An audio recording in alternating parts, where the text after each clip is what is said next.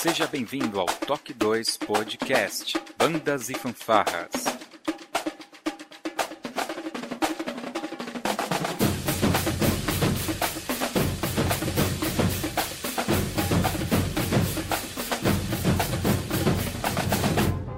No ritmo da vida, na batida do coração.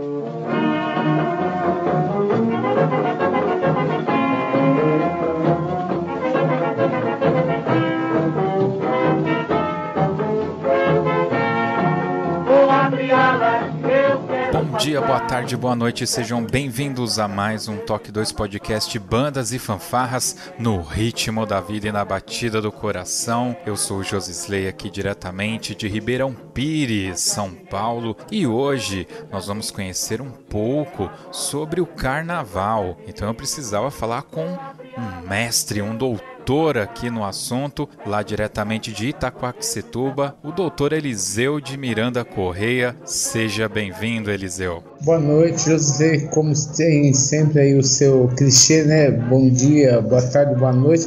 Até porque hoje o podcast é bem legal, que você vê que a mídia está explorando muito e você já saiu na frente há muito tempo, né? Muito tempo você já faz esse trabalho e hoje a gente vê que até a, a, a Rede Globo, todas essas grandes emissoras abertas, né? Você vê que hoje é um produto assim que o mercado está explorando muito e é bem bacana, né? Muito obrigado pelo convite mais uma vez pela participação e a gente agradece aqui o que puder estar colaborando com todos. Imagina, Eliseu, muito obrigado a você por disponibilizar o seu tempo de estar aqui com a gente e compartilhar um pouco do conhecimento que você tem, que é super bacana, né? É alguém do meio de bandas e fanfarras que apostou muito né, na formação e trouxe muita informação, registrou isso em livros, enfim, tem bastante coisa para falar. E o mais bacana de tudo isso é que você transitou bastante entre essas duas artes, por assim dizer, né? As bandas, as fanfarras e também a arte do carnaval, né? Então a gente vai saber um pouquinho mais hoje sobre um pouco, né, do carnaval através do olhar do Eliseu, logo depois da nossa vírgula sonora.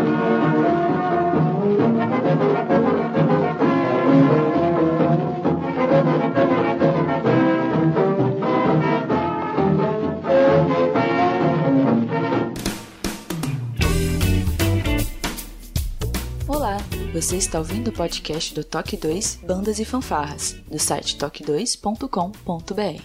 Você também pode ouvir os nossos podcasts através do aplicativo exclusivo do Toque 2, disponível para os sistemas Android e iOS.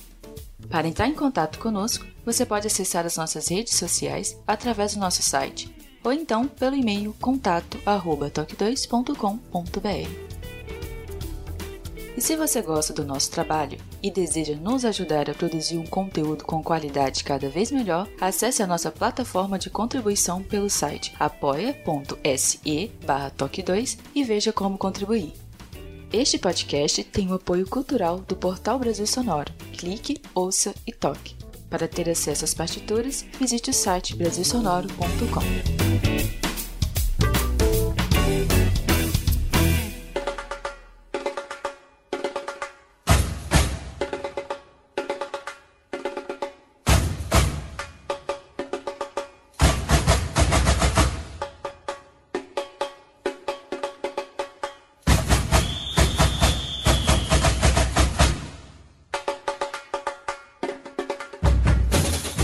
Eliseu, esse podcast é, eu sinto que eu estava te devendo e eu estava me devendo também, não sei se eu falei da forma correta, mas é, eu sempre tive uma curiosidade de mesclar bandas e fanfarras e o movimento do carnaval, as escolas de samba, enfim, tudo que envolve carnaval. Eu sempre tive a sensação que essas duas formas artísticas elas se encontravam em algum momento. E ano passado, e aí vem o porquê que eu tô falando que eu estou te devendo esse podcast, eu estive lá no lançamento do livro sobre as linhas de frente do estado de São Paulo. E de lá para cá eu ficava sempre tentando pensar como eu deveria gravar, porque a gente tinha gravado aquele podcast antes do lançamento do livro. E lá eu coletei algumas, é, alguns depoimentos, que se der tudo certo o pessoal vai estar tá ouvindo esses depoimentos durante esse podcast. E lá eu tive uma grata surpresa, que na verdade eu já sabia, mas eu não esperava que estaria lá também, que é o seu livro sobre o carnaval. Então, para quem está nos ouvindo,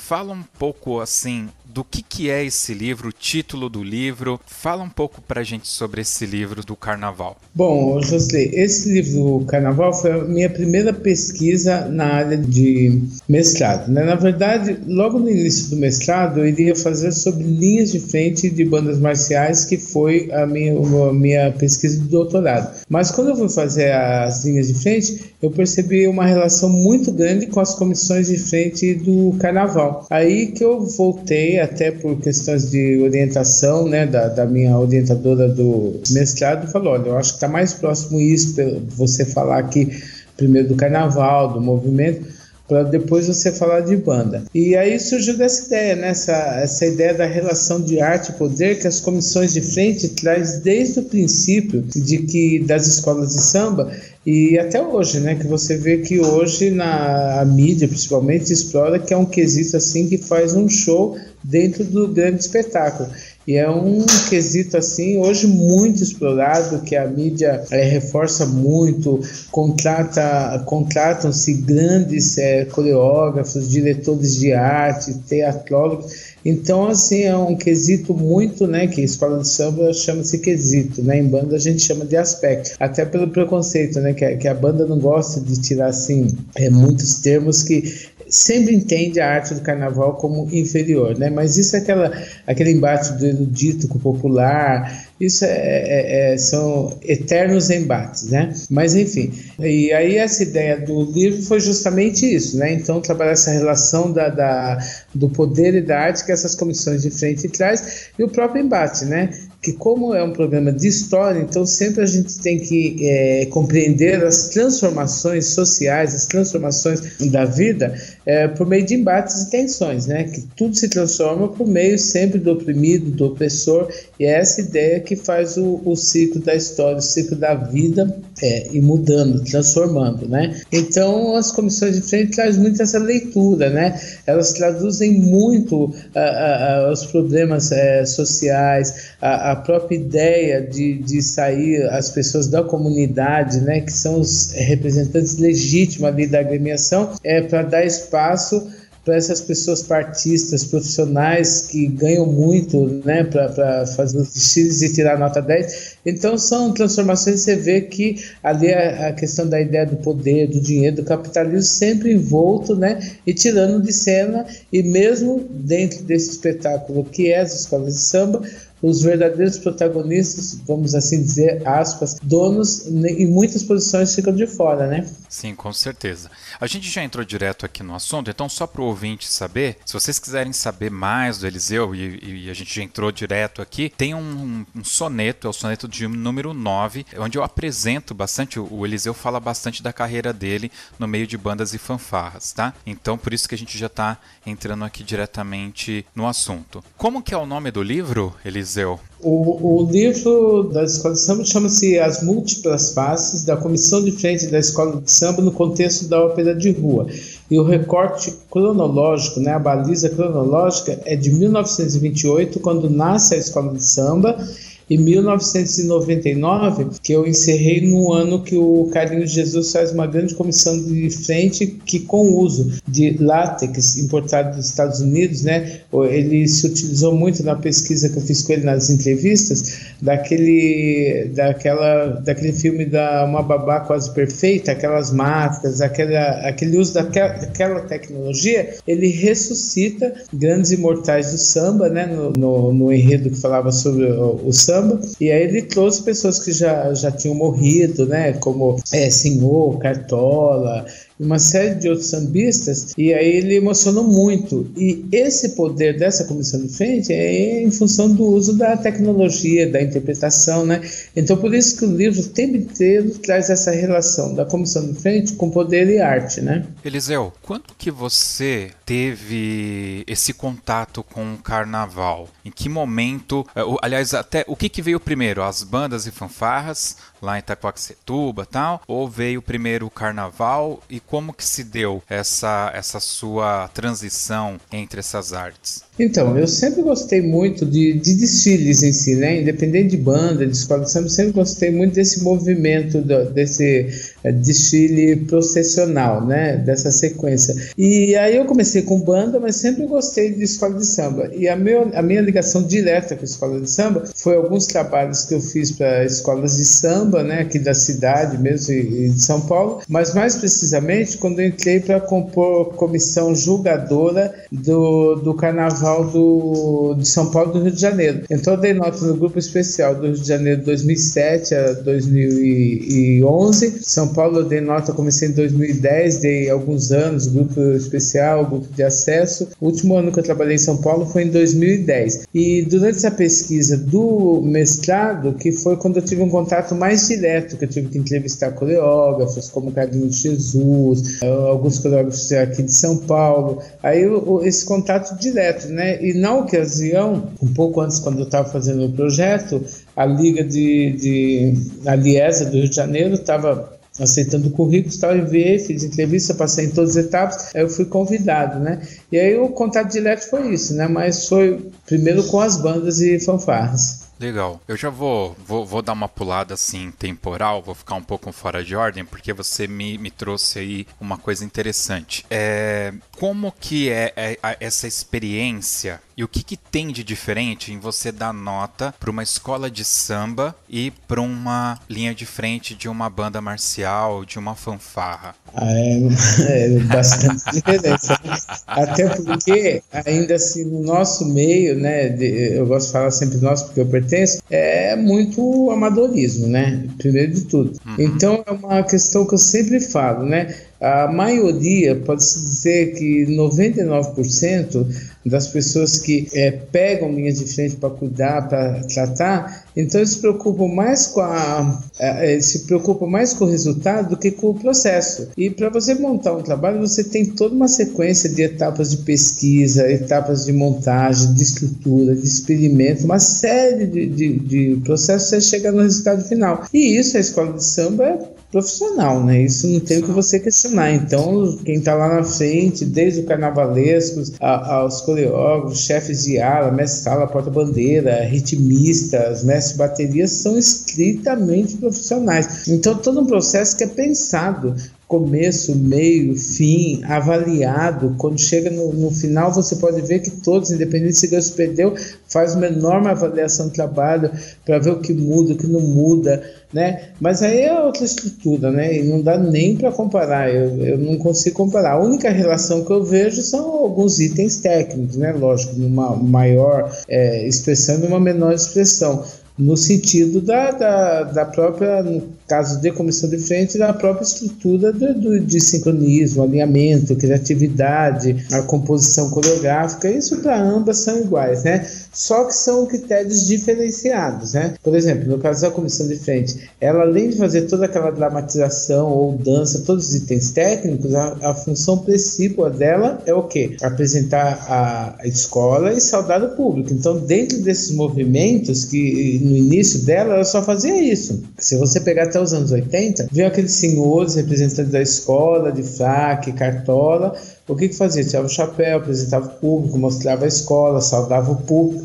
Então era essa a função. Aí começa a ter várias é, ressignificações, mudanças, né? O próprio espetáculo crescendo necessitava de grandiosidade. E aí hoje essa função de apresentar e saudar a escola ainda tem, mas assim, é de forma muito indireta. Então você tem lá 99,9% de dança, de taco, de teatro, tecnologia, tem tudo.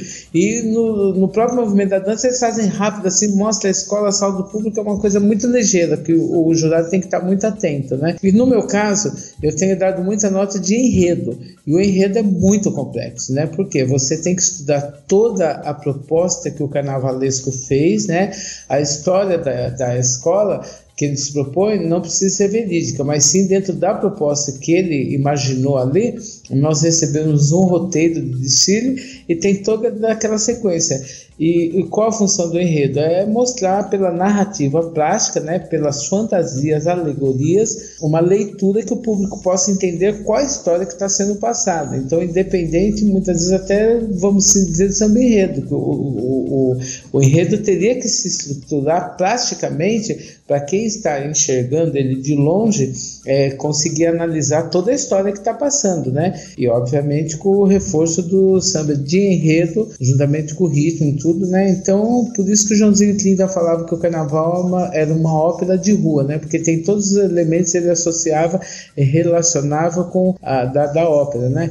Que era a dramatização, o canto, o figurino, a bateria que fazia parte da orquestra, o mestre bateria que fazia a, a parte ali do maestro, enfim.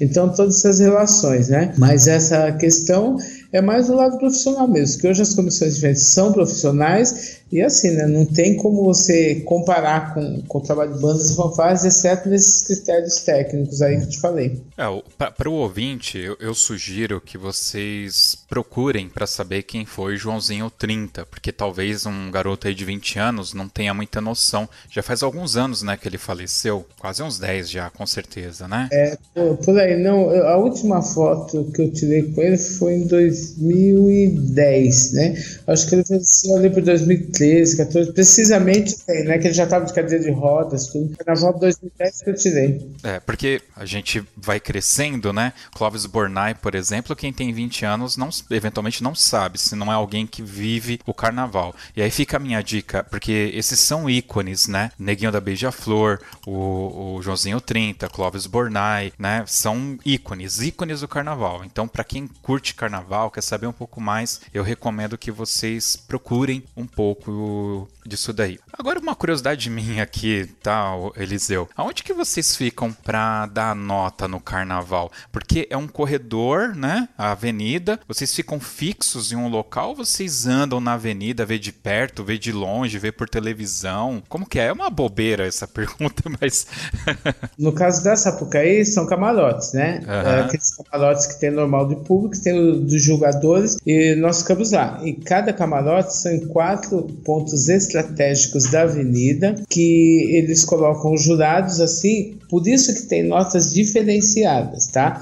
Então, por exemplo, a comissão de frente passa pelo módulo 1. Vamos assim, eu, eu, não vou precisar a questão de metragem, né? Porque eu posso estar errando, mas só para ter uma ideia, vamos, vamos dizer assim: nos primeiros 100 metros, ali tem os 300 metros, 500 metros ali, sei lá eu, tinha o primeiro modo. Então, no primeiro modo, de repente a comissão de frente passou muito bem, não caiu nada da fantasia, dançou, não aconteceu incidente nenhum, 10. Chega no segundo, de repente um componente naquele trajeto do primeiro para o segundo módulo, ele já perdeu uma parte da fantasia que desconta-se pontos, acontece um incidente na coreografia justamente no, no local que está o jurado do módulo 2 e assim sucessivamente. E quando passa na TV, geralmente é um módulo módulo só que eles ficam à torre da TV. Por exemplo, se eu não me engano, era no 3. Quando eu estava dando nota, a Globo ficava no, no 3. Então ali ela filmava aquele momento. Então todo mundo, ah, mas é injusto, nossa, mas passou tão bem, né?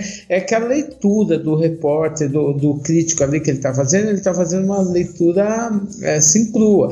Não é igual nós que estamos ali para avaliar e no momento que passa pela nossa cabine. No caso do Rio de Janeiro, nós ficamos em, em camarotes, né? Os 10 jurados juntos, um de cada quesito, agora são nove. É, caiu o quesito conjunto. E em São Paulo são torres. Durante a, a avenida, assim, tem torres dos dois lados, assim, quem passar ali pelo São Bódromo, que o acesso é mais fácil para nós aqui de São Paulo, vai ver que são torres. E tem dois andares nessas torres. E às vezes eles colocam dois em cima, três embaixo, às vezes até quatro, assim, de quesitos também, assim, pontos estratégicos, né? A ideia é nunca repetir no mesmo ângulo é, o, o, o, jurado do mesmo quesito. Sempre diversificar para ver de vários lados, vários ângulos, né? Então é mais ou menos isso. E tá cidades sem assim, palanque e tal, né? Por exemplo, o Guaiana, o ano passado, que é tido como um carnaval lá na pontinha do sul do Brasil, lá uma cidade muito bacana, lá um povo muito 10. Eu fui jogar o ano passado. Então, lá já tem uma coisa típica. Eu entrava no meio da, da escola de samba para avaliar, entendeu? Eu, eu entrava nas alas tal. Então lá não tem esse esse esquema assim daquela rigidez. Em São Paulo é tão rígido que no hotel eles tiravam, não sei como está agora, né? Que a última vez que eu dei nota, como eu disse, foi em 2010. Mas São Paulo tirava-se do quarto até a televisão no hotel para não ter contato da mídia, para não ter influência. As notas de São Paulo é dada assim que a gente termina o desfile, a gente já dá nota, eles já recordam no ato que saiu a escola. Já no Rio não, a gente dá nota após a última escola. Quando terminou a última escola na, na manhã de, de terça-feira, né, que é domingo para segunda, segunda para terça. Aí que nós fechamos o mapa, damos a, a, nota, tudo bonitinho, né?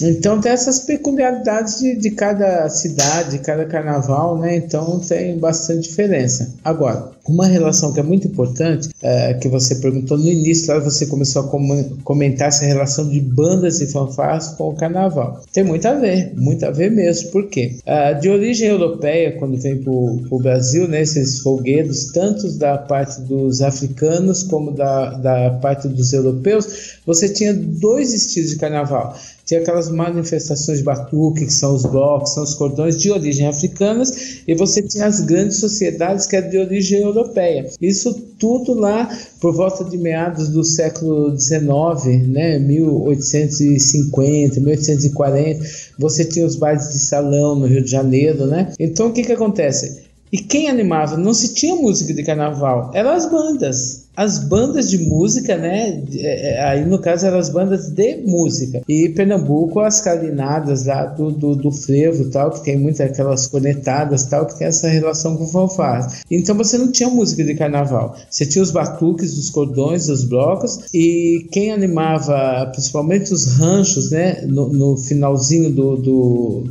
19, entrando pro 20, você vai perceber que eles cantavam, inclusive, é, é, é, que animava ali o cortejo, eram trechos de ópera. Isso vários autores citam em seus livros. Você não tinha música de carnaval. Então você vai ter, é, é precisamente com a Chiquinha Gonzaga, né, no final do 19, que você vai ter o Abre Alas, que é registrada como a primeira música, vamos dizer assim, de carnaval. E o primeiro samba é pelo telefone em 1917. E a primeira escola de samba vai nascer somente 1928. Então você vê todo esse trajeto, as animações tinham, como eu falei, os cordões, os blocos, e tinha as grandes sociedades lá no início, né, que são os registros aí que, que as literaturas dizem, de origem europeia e, e africana e, e, o carnaval da elite. Então essa grande sociedade é o modelo mais próximo que se tem, porque tinha os carros de críticas, que eram carros alegóricos, né, que faziam carros e, é, dos abolicionistas, que eram associações fechadas dos republicanos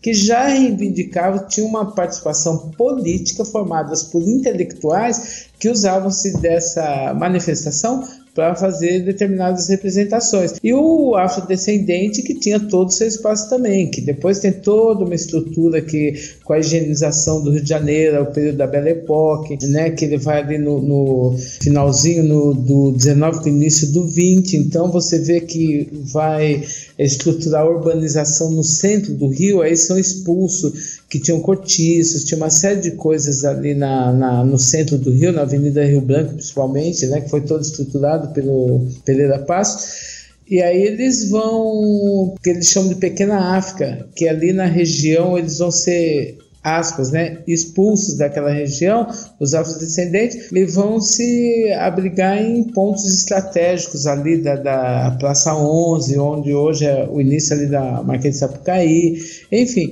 e tem vários espaços ali no Rio de Janeiro que a literatura fala isso. Então, diante disso, é, é essa crescente dessa miscelânea aí que eu falo muito no primeiro capítulo dos blocos, das grandes sociedades, dos ranchos. Então, a escola de samba é uma somatória disso tudo. E a comissão de frente, o primeiro registro que Eneida de Moraes vai falar é justamente em 1855, que eram pessoas que é, a cavalos faziam tipo da proteção das grandes sociedades. Então, essa ideia da comissão de frente é literalmente de vir à frente, de proteger, de batalha. Então, tem essa relação sim com a marcialidade, com o exército. E a escola de samba, o diferencial dela no início é que era tudo muito espontâneo. E a ideia de nascer a escola de samba foi justamente dos afrodescendentes para se organizar para ser aceito socialmente, ser, é, ter ascensão social. Inclusive, se você vê, usava-se muito a questão do terno branco, do chapéu, tinha toda uma referência assim do estilo, o sapato de verniz, né? Então tem toda essa ideia de, de ascensão social, de, de, de organização, né? é uma forma também de, de repressão, né? Da sociedade impor, né? A, a, forma dela enxergar as pessoas. E a escola de samba nasce então de, dessa mescla aí de todos esses movimentos aí que ela se organiza e aí cria-se um enredo, né? Só que no início dela se repetia, tinha muito improviso nas letras do, do, do samba enredo. Aí depois que ela vai crescendo tal, e assim é a história da comissão de frente e de tudo. Só que hoje, se você olhar aquela espontaneidade, principalmente no Carnaval de São Paulo, acabou, virou totalmente marcial, que as alas em São Paulo estão milimetricamente, é um desfile de banda, se você olhar. Essa ideia do desfile técnico, essa parte compacta, essa parte toda, né, encher a avenida, não ter um furinho, não ter um, um vazio, lá é um clarão, que é se falado muito carnaval, né, clarão quando a ala se abre muito, não está compacta, né, tem aqueles furos lá. Então, e hoje de São Paulo mesmo, Rio de Janeiro, está totalmente marcial, né, que é para não perder ponto. Então, perdeu-se a espontaneidade. É, eu percebo bastante isso no do Rio de Janeiro. Aqui em São Paulo, me parece que ele ainda é um nível um pouquinho abaixo. O Rio, realmente, o carnaval tem um nível técnico muito, muito elevado, né? Exatamente sobre isso que você está falando, é onde eu me questiono. Diferente das bandas e fanfarras que tem os campeonatos, elas vão lá e se apresentam no campeonato e tal, ou não tem tanto festival de banda, deveria ter, mas enfim, a festa carnaval, ela me remete realmente a algo extremamente popular, que é só você pintar a cara, colocar uma peruca, uma se vestir de mulher aqui, céu ali na rua e tá dançando, já é carnaval. É uma coisa simples, popular, democrática e que qualquer um pode ter acesso. E me parece que há um, uma colisão de propósitos quando você tem essa competição das escolas de samba. Até que ponto as escolas de samba efetivamente estão se colocando na posição de, dessa alegria, dessa coisa democrática, dessa essa festa popular e até que ponto é a questão do ganhar o carnaval. Acho que não sei se eu me fiz entender. Sim, democrático não é. Eu falo isso no meu livro, né? O destino da escola de samba tanto não é democrático que a comunidade ela é utilizada para manutenção da escola, tal. Tem as aulas da comunidade que gastam fantasia, mas você vê que é dinheiro. É dinheiro que vai, vai usar um camarote da, da Sapucaí. Só quem tem dinheiro que fica no centro, nas melhores aulas, o povão de 10 reais, 15 contos, fica todo todo mundo nas extremidades, não vê nada da apresentação, só vai passar. O, o, grosso, o bonito, é só quem tem dinheiro que vai ver. Então não tem nada democrático. Democrático são os blocos, esses carnavais de rua. Isso sim é democrático, tá? Então eu tenho muito essa leitura, né? E quando eu vejo essa questão, só voltando ali da, das bandas de fanfarras, você vê que as bandas de música elas animaram muito. E aqueles carnavais que eram animados pelas bandas, pelos cortejos ah, inicialmente, aqueles tinham um caráter até certo ponto democrático, porque todos eram na rua, não se cobrava nada, não tinha arquibancada, não tinha. Então, com essa ideia de espetacularização que as escolas de samba vão desenvolver, principalmente na década de 60, com a entrada da, da classe branca, da classe eh, das pessoas de posse, a classe média, né, que a literatura diz, é que carnaval começa a crescer. Aí ele sai daquela esfera só da, da, do morro ali, do popular, e começa a se elitizar com a presença das pessoas que via no carnaval uma grande força para se projetar, como são essas modelos, esses artistas, né, que é projeção pessoal, né? E essa ideia que você fala aí, que as pessoas se vestem, então vários autores falam isso, né? Por exemplo, Roberto da Mata fala muito isso do rito de inversão, né? Quando ele faz a leitura da sociedade brasileira em carnaval Paz, Madonas e Heróis. Outra questão também, o próprio é, Bakhtin, né, que é um, um, autor que fala muito da cultura popular na Idade Média, e você vai ver que essa ideia ele traz muito sobre a questão do riso, sobre o rito de inversão, sobre essa ideia de como aquelas pessoas que estavam fora ali do, do, do Estado e do poder da Igreja Católica na Idade Média como que eles contrapunham essa exclusão que eles tinham.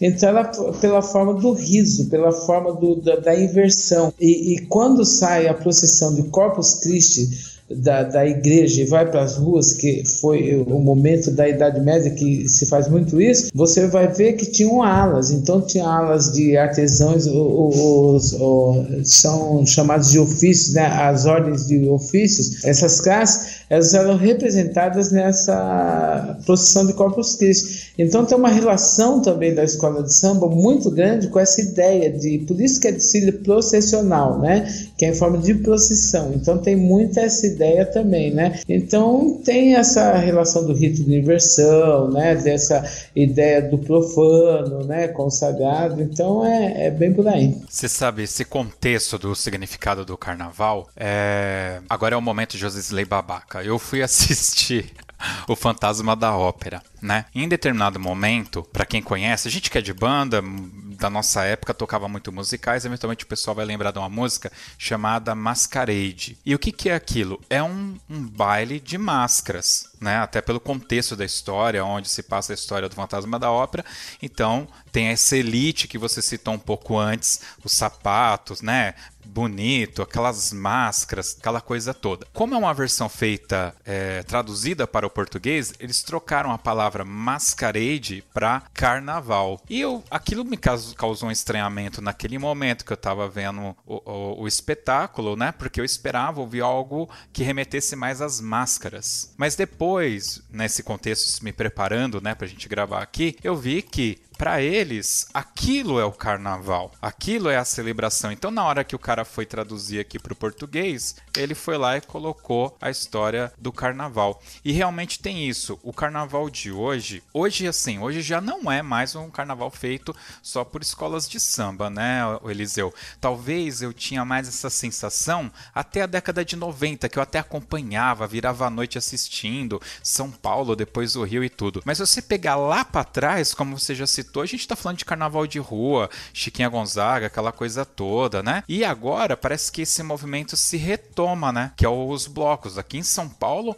me parece que ano passado foi 400, esse ano eles estão indo já para 500 blocos de rua, né? De carnaval. Então o carnaval ele vai se moldando, eventualmente até por questões financeiras do país, sociais do país, mas esse carnaval de escola de samba, você ainda consegue ver assim uma é, é longa, é, vida longa ele ainda na, na, naquela coisa de fantástico, de se assistir por televisão? Porque, obviamente, eu tô fazendo, a gente tô fazendo uma leitura de um, algo que você conhece, né? Que é aqui São Paulo, que São Paulo ficava vazio durante o dia e à noite a galera tava ou num baile, né? Dentro de um salão, ou é, lá no sambódromo, né? E eu tô falando de menos de uma década. Teve uma mudança estrondosa, né? O comportamento social mudou. Não, sim, e tem longa vida, lógico que tem, principalmente as escolas de samba. Sabe por quê? Hum. Organização, profissionalismo. Termina o carnaval, já começa outro. Então a escola de samba é uma empresa. Por exemplo, é diferente das bandas de fanfarras, entendeu? Então o caráter de organização, o caráter de mídia, o caráter de patrocínio, o caráter de saber explorar o seu produto enquanto arte e vendê-lo é muito forte. Eu acredito que, que vai para muito tempo ainda, né? E tem espaço para todos. Você vê, tem espaço para os blocos, tem espaço o Carnaval da Bahia, que é lindo. Você tem de Pernambuco, Pernambuco é lindo. De Recife eu acho lindo. Aqueles blocos líricos lá eu nunca tive oportunidade, mas eu vou ver. Eu acho lindo. O Carnaval de Pernambuco, para mim, fora da escola de samba que eu sou apaixonado, o mais bonito é o de Pernambuco, que eu acho muito bonito. Então você vê é, essa nostalgia que esses blocos líricos traz lá de Pernambuco lembra muito os ranchos, né? Então tem aquela coisa das pastoras é, replicarem o, o coro da música, enfim. Então você tem vários tipos de carnavais, né? Você não tem um carnaval. No Brasil nós temos carnavais, vários tipos, várias manifestações e a rua é do povo, né? É o espaço do povo. Então, nada mais tem mostrado esses blocos, principalmente São Paulo e Rio de Janeiro, mas o Rio de Janeiro que é fortíssimo. São Paulo sempre vem depois, escola de samba, é, é, no, nesse quesito de carnaval, sempre vem depois do Rio. Sempre a, a, o modelo é o Rio de Janeiro aqui para nós. Então, o que, que acontece? Você vê que é o espaço do povo. E a própria ideia das pessoas, das minorias aí se manifestarem, irem por embaixo. Então, essa ideia também de bloco traz muito isso, né? De, de, rua, de espaço, de ocupar o espaço da rua. Então isso é muito importante, que é o quê? É, é, é, de uma forma assim, não sei se eu poderia dizer assim, de uma maneira, de um aspecto de uma leitura sociológica, é o espaço do povo, é o povo tomando seu espaço, se mostrando, dizendo, ó, eu tenho direito, esse é meu espaço. E essa relação do contexto social reflete muito. Pode ter muita referência nisso também, né? É, você sabe que a gente está gravando aqui, você deve ter acompanhado, eventualmente pela mídia, o caso do bloco da favorita que aconteceu lá no Rio de Janeiro, teve um quebra-quebra e tal. É, eventualmente, para mim, por ter uma postura mais cristã, né, minha criação é cristã e tal, e gostar muito das coisas organizadinhas, é, seria muito fácil para mim chegar, como eu ouvi vários amigos meus apontando o dedo, falando mal, que esses blocos, que isso A gente tem que entender o seguinte: o bloco da favorita, né, o que aconteceu ali, foi algo extremamente pontual, né? Teve falhas de todos os lados, mas foi pontual, não é o todo. E outra, é uma manifestação popular. E, e eventualmente, eu posso não gostar daquilo. Por exemplo, eu não, não tenho problema em dizer, eu não gosto de funk. Ponto. Cara, mas eu escuto arte popular aqui em looping. É muito brega o arte popular e eu gosto de escutar também. Então acho que essas manifestações populares, o pessoal que eventualmente aponta, acha que é ruim, tem que tomar muito cuidado. No momento social que a gente está vivendo hoje, eu sinto, assim, de pessoas próximas de mim, que, por exemplo, a exemplo né, dos blocos de rua aqui de São Paulo, é uma opção para família. Você tem blocos específicos para crianças, você tem bloco para quem não gosta de beber e só quer dançar, tem bloco que canta música música dos Beatles, cara. Então eu vejo, usurpando um pouco aí o que você disse, é essa coisa de invadir, de tomar posse do espaço público. E, e quem é esse público? Somos nós, né? É um espaço que é nosso, né, Eliseu? É, o, essa questão toda é preconceito, né? Esse julgamento também sou cristão, graças a Deus, né? Só que eu separo bem a questão da arte, a questão dos meus estudos, das minhas pesquisas com o meu, o meu quer, minha crença. Então é, é questão profissional mas veja bem, é, é questão do preconceito, né? Então a escola de samba é muito relativizada sem essa relação que faz com a, a, cultura popular, com a cultura afrodescendente, então ela já vem carregada de preconceito desde seu início, isso desde seu início, porque se você vê as grandes sociedades eram todas respeitadas porque tinham intelectuais, tinham burgueses, tinham pessoas de expressão, já os blocos não, então os blocos sempre eram presos, eram, eram perseguidos pela polícia, tudo em função do quê? De ser da classe é, é, é, baixa, de ser ali de vindo sobretudo dos afrodescendentes. Então é muito complicado, né? E a gente tá cheio de preconceito, né? Porque a mesma bagunça que faz, por exemplo, no carnaval, você tira alguns acidentes, tal, que você vê em escola de samba de carros, tal, você não vê muitas aberrações assim por causa do carnaval. Por exemplo, futebol. Se mata o futebol, dão pancadaria, é, é, bate, aí mata, olho nu e metrô, isso, aquilo, é a mesma coisa, entendeu? Então é, é aquilo, né? É o preconceito. Cada um tem a sua forma de ver, sua forma de enxergar, mas o que falta é o respeito com o diferente, né? Com a diversidade, que é isso que é, tem se lutado muito desde os bancos acadêmicos, as crianças na escola, justamente esse respeito ao diferente e não observar o outro com uma visão etnocêntrica. A partir do meu horário, eu julgar o outro, né? Então essa, essa, essa leitura etnocêntrica que as pessoas deveriam ter um pouco cuidado, né, ao julgar. Legal.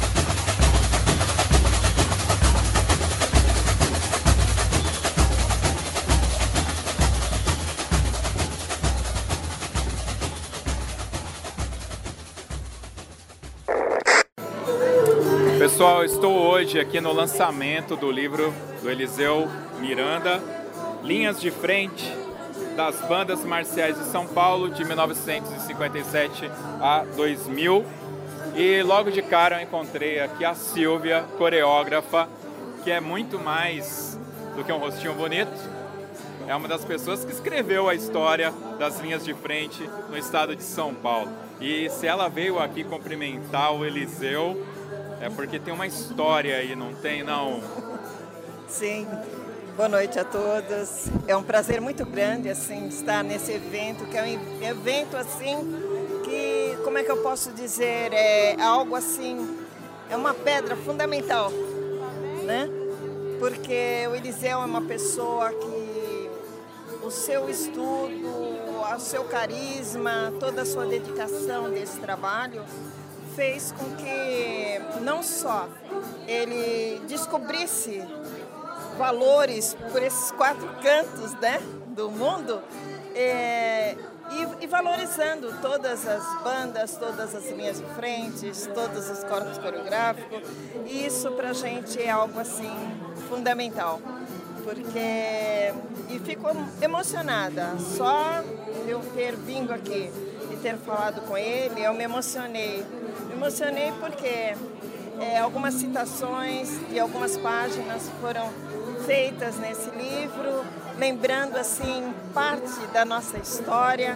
E isso é algo assim, é uma gratidão, sabe? É algo assim que eu vou ficar eternamente grata a ele por esse, por esse trabalho, não só por esse trabalho, não só por ser citada, porque ali nós, ele cita é, vários momentos de várias épocas, com vários grupos, é, né? não é só na minha pessoa, não, de forma alguma. São várias, várias, várias, várias corporações Sim. que ali estão né, é, focadas nesse trabalho.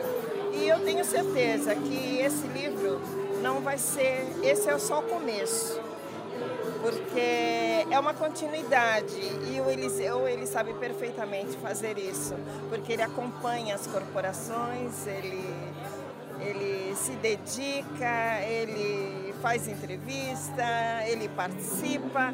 Então é uma pessoa do meio que merece assim um respeito, um carinho, sabe? É porque é um, é um profissional sem palavras. É, é, bacana ouvir você falar isso, porque eu já tive a oportunidade de ler uma, uma boa parte né, do livro. E eu achei interessante porque ele poderia ter chamado toda a história para ele, porque ele viveu, sim, isso é fato, momentos únicos, né?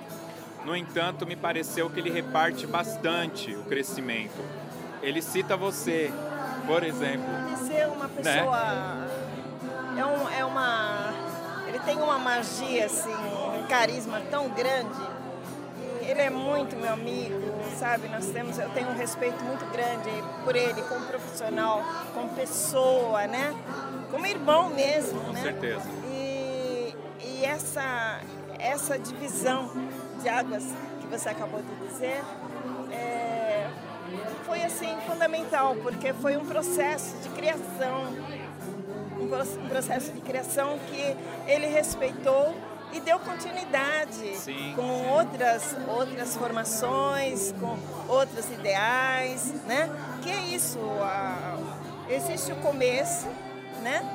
Mas não podemos dizer que existe o fim, porque é uma continuidade.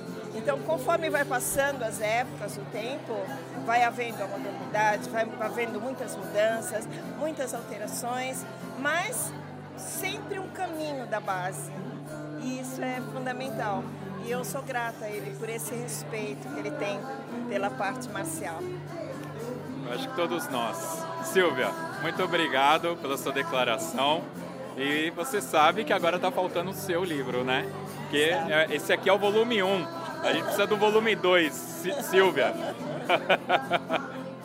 Valeu. Se Deus quiser, vamos fazer isso. Obrigado. Pessoal, eu estou aqui com a Gilda, que ela é uma. Ela desfilou com a Silvia lá em Cubatão, né? É... Você pode falar pra gente quando que foi isso? Olha, eu entrei na banda em 74.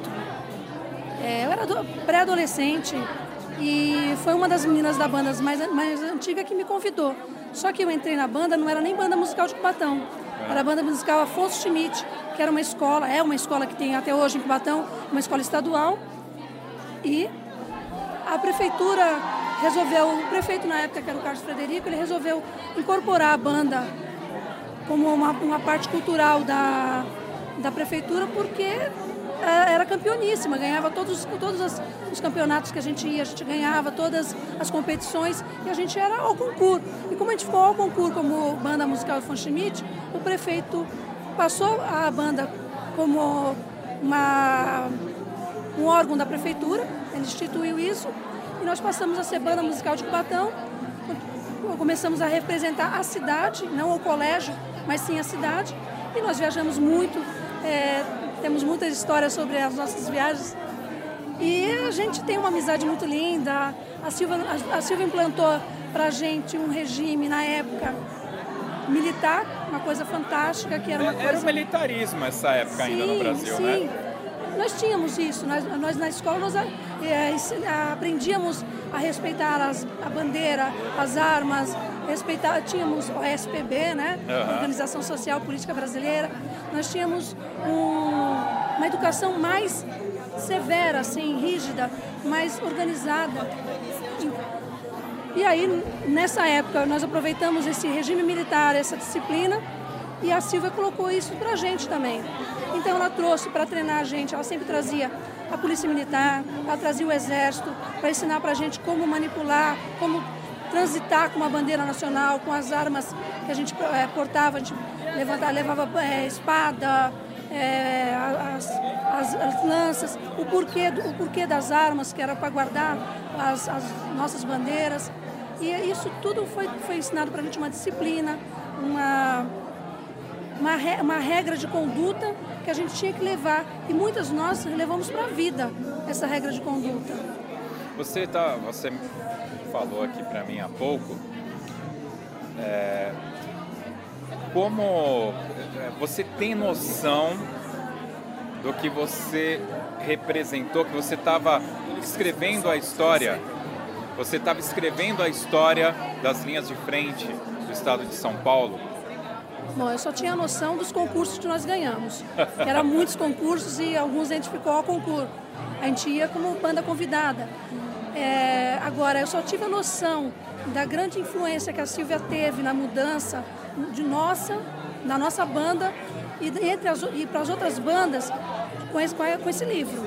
Esse livro agora, a Silvia já tinha recebido um exemplar antes, porque foi matéria de mestrado do, do Eliseu, e aí ela, ela me chamou para conversar tudinho, eu fui até a casa dela e eu li o, o livro. E eu já eu tinha uma, uma noção. Agora, saber que estava acessível, que eu podia comprar um para mim, eu fiquei muito Um feliz. pedacinho da história com Isso. você. Agora, a noção eu não tinha. Eu só tinha, assim, a satisfação, o prazer de ter passado por uma época em que a banda era campeoníssima. Isso eu tenho comigo. Eu fiz parte disso. Fez parte disso. Fora que Você é a a, a Maria José e eu, eu entrei na banda, eu tinha 14 anos, né? ontem à E- tarde, então. foi, foi ontem. E aí é, eu comecei com o espadim, que era um instrumento que era o que guardava as bandeiras, né? A bandeira do estado de São Paulo e a bandeira da cidade. Depois disso eu passei a ser é, uma, guarda, uma guarda da bandeira nacional. Depois eu passei a ser a espada, né? Uma das espadas oficiais da, da banda, que eh, na época a gente tinha só uma, e ela ia passando de menina para menina. Essa espada que a gente estava conversando, ela era emprestada, né, do exército. Olha. É, nós, ti, nós tivemos esse, esse, esse privilégio do exército emprestar a, a, a espada oficial deles né, para nossa banda, onde a Silvia, ela foi, eles ensinaram para ela como que a gente deveria carregar essa espada, como a gente devia utilizar essa espada igual a eles. Então a nossa linha de frente era a única que fazia isso. Ah, quando nós passávamos pelo palanque, né, nas apresentações, as três armas que estavam representando né, as três armas né, do Brasil no palanque, eles desciam a aeronáutica, né, a marinha e a- o exército e faziam o cumprimento para nós. Então assim, só a nossa, chega a arrepiar, a gente lembrar disso, Tem né? muito a ver com aquele momento, né, que vocês Momento viviam, militar. né? Um momento militar do Isso. Brasil, né? Isso, então. na década de 70. É, e a nossa, a nossa farda ela era inspirada na guarda francesa, né? As Sim. cores, inclusive, né? Da nossa farda e tudo. E a Silvia, então, mas a Silvia, ela foi pioneira nisso. Porque até então ninguém desfilava como a gente desfilava, porque a gente tinha essa técnica. Então, assim, ela buscava e trazia pra gente e a gente aprendia e mostrava isso na avenida. O legal, assim, é, a, Silvia teve esse início e o Eliseu teve o cuidado de colocar no livro, né? Ele relata toda essa parte. Eu quero saber, você é, tem noção, sempre teve noção do significado de ter participado e como a Silvia influenciou? E você depois chegou a acompanhar um pouco já da fase que Eliseu chegou e começou a participar também? É, então, é, eu, eu, fiquei na banda 10 anos, né? E o tempo que esse, a gente tinha essa coisa de estar na apresentação, então nós não tínhamos muito contato né, com as pessoas ao nosso redor. Mas nós sabíamos que essas pessoas estavam sempre ao lado da Silvia, né? Acompanhando o trabalho que ela realizava com a gente e que ela desenvolvia. E é como a Gilda falou, a gente acho que assim, só teve noção, a noção da coisa, lógico, a gente cresceu fazendo isso, passou a nossa adolescência, né, até a nossa vida adulta quase dentro da banda e com a Silvia e com essas pessoas ao redor. Agora, com a construção do livro dele, é, a gente ficou assim, nossa, é, tipo, e agora? Põe o pé no chão um pouco, tá tudo aí a nossa história, né? Muito bem. Muito bom, pessoal. A gente falou aqui um pouquinho porque essas pessoas que estão aqui na minha frente fizeram parte dessa história lá do comecinho. E um pouco disso está aqui no livro do Eliseu. Muito obrigado, Gilda. Um orgulho nosso estarmos aqui, né, hoje representando, inclusive, a linha, a, toda a linha de frente, todas as meninas que passaram, né, pela, pela mão da Silvia e que te, participaram de todo esse trabalho. Estamos muito, muito felizes, né, de ser mencionadas nesse livro, muito orgulhosas. É, é, por isso a gente, a gente né? veio a gente só tem a agradecer, né?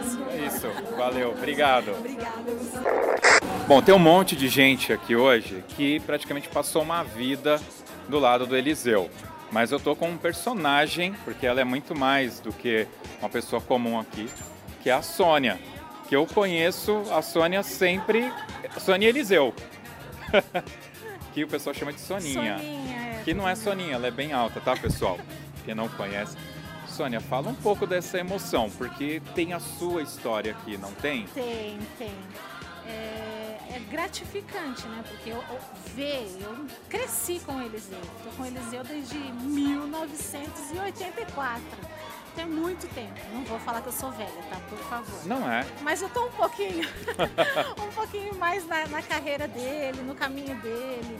O livro conta um pouquinho da nossa história e a história dele às vezes também se confunde um pouco com a nossa, né? Não minha, de alguns outros componentes. E é muito gratificante ver isso. Né? É, é, é um trabalho realizado dele, mas nós nos sentimos honrados, né? É muito bom bom demais ouvir, né? Ver que o trabalho dele tá todo mundo comprando, todo mundo vai ler, todo mundo vai saber da história, do que realmente foi, do que não foi, do que tem pessoas que nem conhecem bandas e fanfarras e vai a partir desse livro conhecer um pouco né, da história. Com certeza. É, eu me lembro, em 95 eu estive aqui em Itaquaquecetuba pela primeira vez e foi quando eu vi a banda de Itaquaquecetuba. É, o Eliseu me confidencializou que ali já estava meio para acabar a banda. Já. E já é, ainda era fantástica. A linha de frente sempre foi uma das melhores, se não a melhor, com certeza, né? E como que é essa relação, o coração lembrando de tudo aquilo e aí poder pegar essa história aqui, ó. Josi, foi assim, é, 1995 já realmente já não, a banda já quase não existia mais. Nós estávamos meio que nos arrastando, porque banda, música corre na nossa veia. É e a gente gosta demais. Então nós fazíamos o que podíamos para poder estar ali. Chegou um momento da linha de frente somente fazer uma coreografia em um palco, um playback, porque a banda já não existia mais. Por conta de N fator, N motivos, né? Eu era uma banda da prefeitura, e depende de, de, política, é politicagem de um lado, e a gente, ao certo, não sabe o porquê, o motivo que realmente levou a acabar a banda. Mas foi frustrante.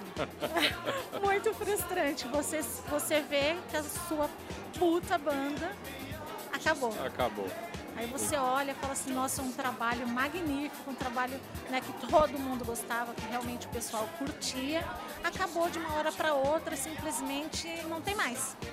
Mas é como você falou, a gente tem o sangue da música na gente, né? É, e, e, eu acho que esse é o termo correto, porque quem está na linha de frente depende da música. E a banda ela é uma sinergia com a linha de frente, é o brilho é. também. E aí eu estive num campeonato, acho que foi Caieiras, e eu acho que eu vi você numa linha de frente é. Até hoje você está nas pistas aí. Até hoje eu fiquei um tempo aposentada, uhum. mas aí desfilei um tempo em Mauá, e eu uhum. me aposentei, fiquei quase uns 10 anos meio parada. Aí o Pauline me convidou. Falei, poxa, Pauline, mas né, depois de muito tempo tal, eu não sei se eu consigo, mas é aquilo, tá no sangue, cara tá? Corre, na nossa veia corre música, né? E a banda em si, fala assim, ah, você não é musicista, você não toca. Mas a linha de frente é todo um conjunto. A banda existe sem linha de frente, mas a linha de frente não existe sem banda. É verdade. Entendeu? Não existe linha de frente sem banda. Então, assim, nós somos um conjunto, nós somos um grupo. Independente de onde nós estivermos, nós vamos fazer música e fazer um bom espetáculo. Hoje eu estou em Santana do Parnaíba, uma, é uma banda que nos acolheu muito bem, pessoal super tranquilo, que, que faz música legal e a gente tá indo, né? É, e o Polini deu uma puta de uma resgatada, né, cara, os, naquele climão. Né, o, o, clima dos mais antigos, né? tá eu, o Arley, o pessoal mais antigo, o Rogerinho, o pessoal mais antigo que gostava da, da, da velha banda, hoje está fazendo esse trabalho. Que está fenomenal, tá de muito, parabéns. Muito legal. Eu muito aplaudi obrigada, muito. Muito obrigada. Parabéns a todos E assim, vocês. espero que o pessoal tenha gostado, né? Porque nós fizemos com amor. Assim, o que a gente passa é o que a gente está sentindo. Com certeza. Né? Então, espero que o pessoal tenha gostado. Música é a arte de manifestar os sentimentos. sentimentos. E tem sentimento ali. É, tem, Parabéns. Muito obrigado, Sonia. Muito obrigada. Muito obrigada a você pela oportunidade. Valeu.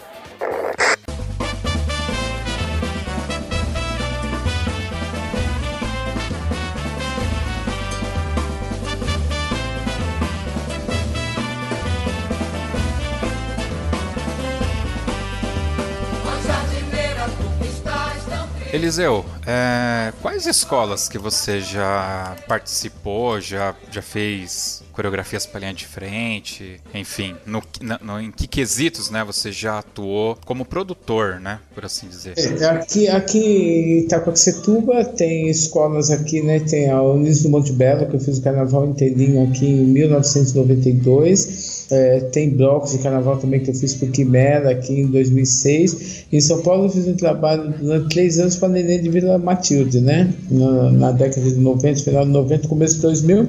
Eu fazia a coreografia da, dos Guardiões do Mestre Porta-Bandeira e de alguns carros alegóricos e fiz também para a Barroca lá na época do Carnavalesco Augusto, ala de coreografada, né? Mas isso tudo por volta de 99, 2000, né? Aí quando eu ingressei no Júlio a gente já não podia ter mais contato tal, e aí eu só fiquei nessa área de julgador, né? É, eu me lembro que certa vez a gente fazia parte lá da banda e teve um pessoal que você levou pra, pra desfilar e tudo, participar, Isso. né? Era nessa época, era da Barroca. Isso, que era o meu amigo, o carnavalesco Augusto, né? Eu acho que vale ressaltar, o José, aqui também, que nós temos muitas pessoas de banda que hoje fazem trabalhos excelentes do carnaval. Por exemplo, um ícone é o, é o maestro que agora ele está lá na do Palmeiras, né? como que é o nome? Na Mancha Verde, Mancha Verde, o Jorge Freitas. O Jorge Freitas é uma das maiores referências a nível nacional, né? Que ele fez tantos com a Rio de Janeiro, como aquele, ganhou muito com a Gaviões da Fiel, ganhou com a Império da Casa Verde, ganhou com a Rosa de Ouro. Agora ele está na camisa, na, é camisa verde. É o camisa Mancha Verde. verde é. Não, não, camisa verde é outra, é a Mancha mesmo, é do Palmeiras. Ah. E ele. É que esse negócio de futebol eu confundo tudo. Não é minha praia. E ele tá lá, e aí o que que acontece? Ele é maestro de banda, ele era do Colégio Nacional das Mercedes, do Rio de Janeiro. Então, um cara campeonista, um cara muito culto, muito estudado. Nós temos o Eduardo Caetano também, que é coreógrafo de bandas. Ele fez carnaval, inclusive ele foi campeão vai, vai há uns dois, três anos atrás. Ele também com a do Palmeiras, com a Mancha Verde, ele foi também campeão, que subiu de grupo, se eu não me engano faz trabalhos maravilhosos em carnaval, uma pessoa maravilhosa, de um coração imenso, o Eduardo Caetano, Jorge Freitas, fora a galera de linha de frente que faz uma série que eu nem vou citar para não ser injusto, que tem muitos, é, que fazem trabalho com alas coreografadas, com comissão de frente, com trabalhos belíssimos. Então traz aquela experiência da banda de fanfarra para o carnaval, né? Isso é muito importante citar também que nós temos grandes é, ícones aí é, que hoje produzem trabalhos belíssimos no, no, carnaval.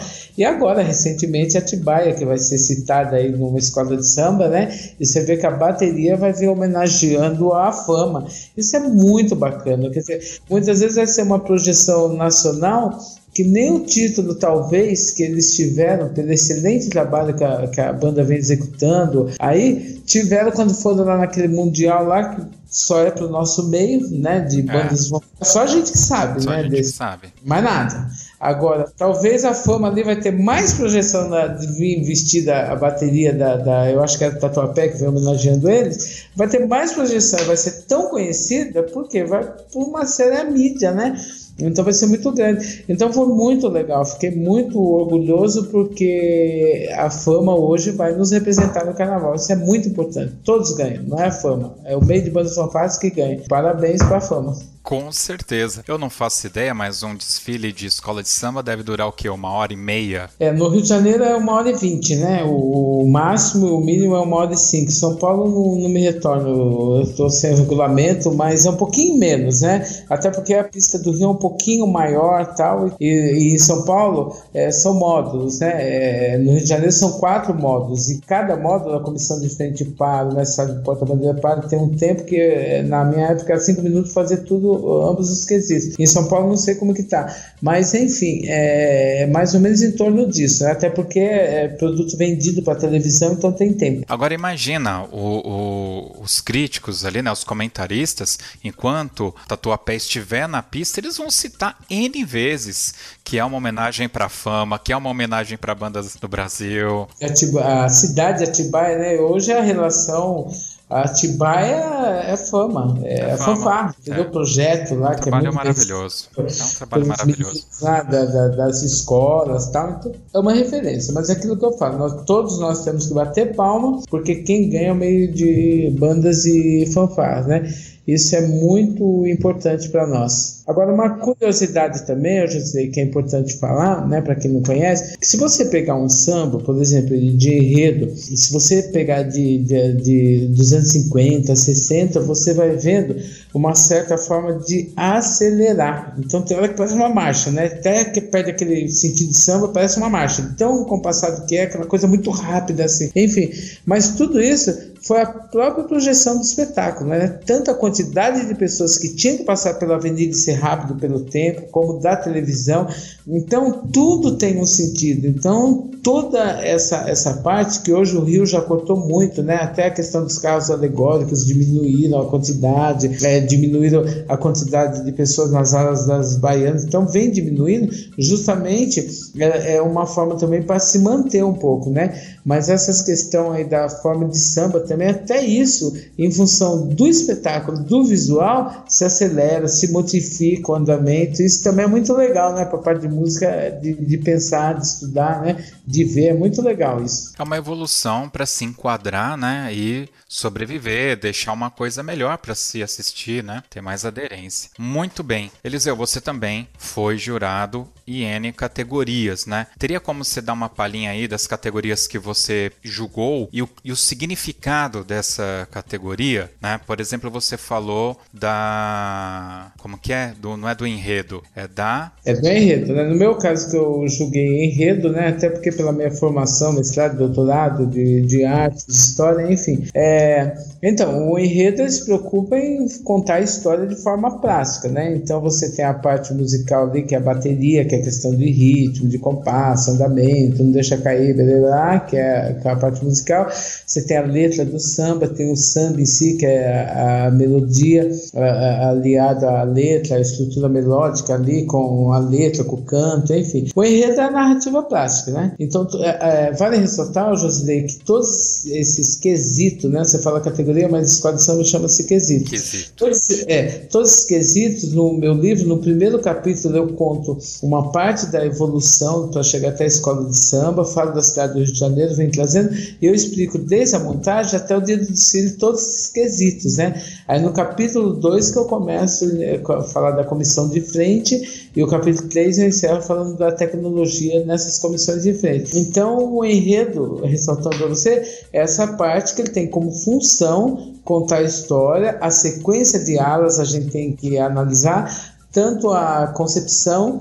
como o desenvolvimento, né? a realização na avenida. Então ele, ele teve aquela ideia tal, e ele conseguiu realizar com clareza, aí tem toda uma sequência, né? Nós recebemos o roteiro do desfile, então ele tem que contar. E, por exemplo, se a ala 5 está no lugar da ala 2, inverte a ala, isso é uma inversão da história. Então, cronologicamente, dentro daquela proposta dele de sequencial, né? não vou dizer nem cronológico, porque às vezes a proposta dele não é cronológica. Então, dentro daquela relação sequencial, eu tenho que estar observando do roteiro se está tudo de acordo. E as próprias fantasias, elas têm que falar por si só. Então, se eu estou lá com uma representação, sei lá, de uma, sei lá, de um, de um prédio, aí a, a fantasia eu tenho que enxergar o prédio ali, eu tenho que enxergar o que a ala se propôs a representar.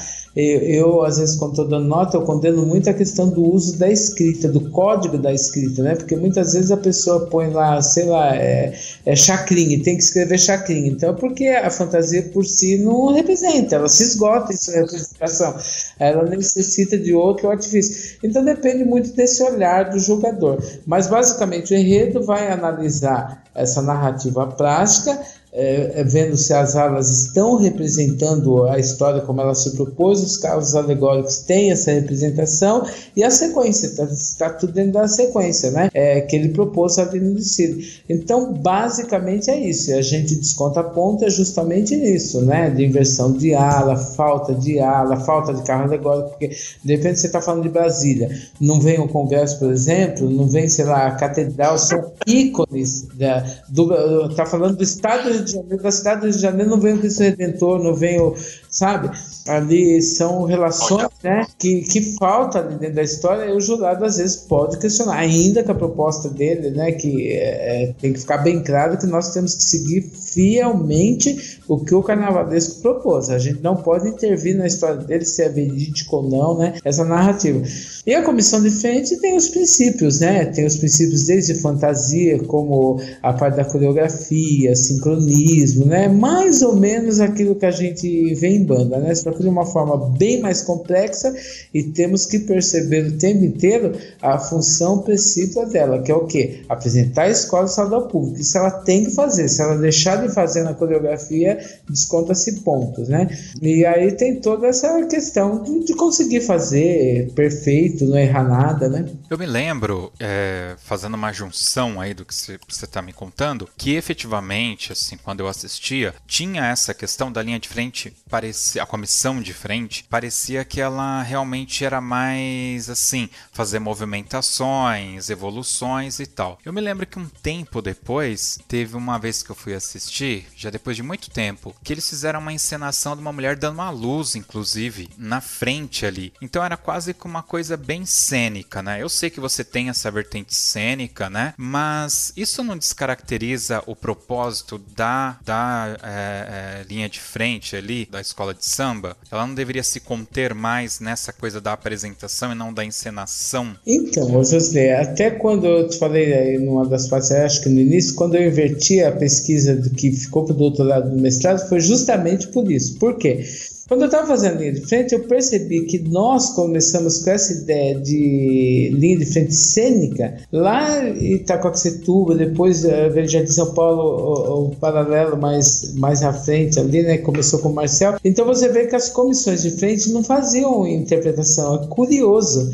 A primeira interpretação cênica você vai ver em 1989, com aquele é, enredo antológico da Beija-Flor por Joãozinho Trinta, assinando o espetáculo, do Ratos do Bus, Larga Minha Fantasia, que ele faz uma crítica, né, que falavam que ele só ganhava pelo luxo, pelo visual, aí ele vai falar dessa questão da pobreza, da miséria, da, da, da, da exploração dos dominados, dos políticos, né, e aí ele traz na comissão de frente a primeira aula, a, a primeira turma de cenografada, né, teatralizada, que ele trouxe mendigos com um grupo de teatro. Aí a partir dali começa uma, uma crescente muito grande para essa linha do teatro.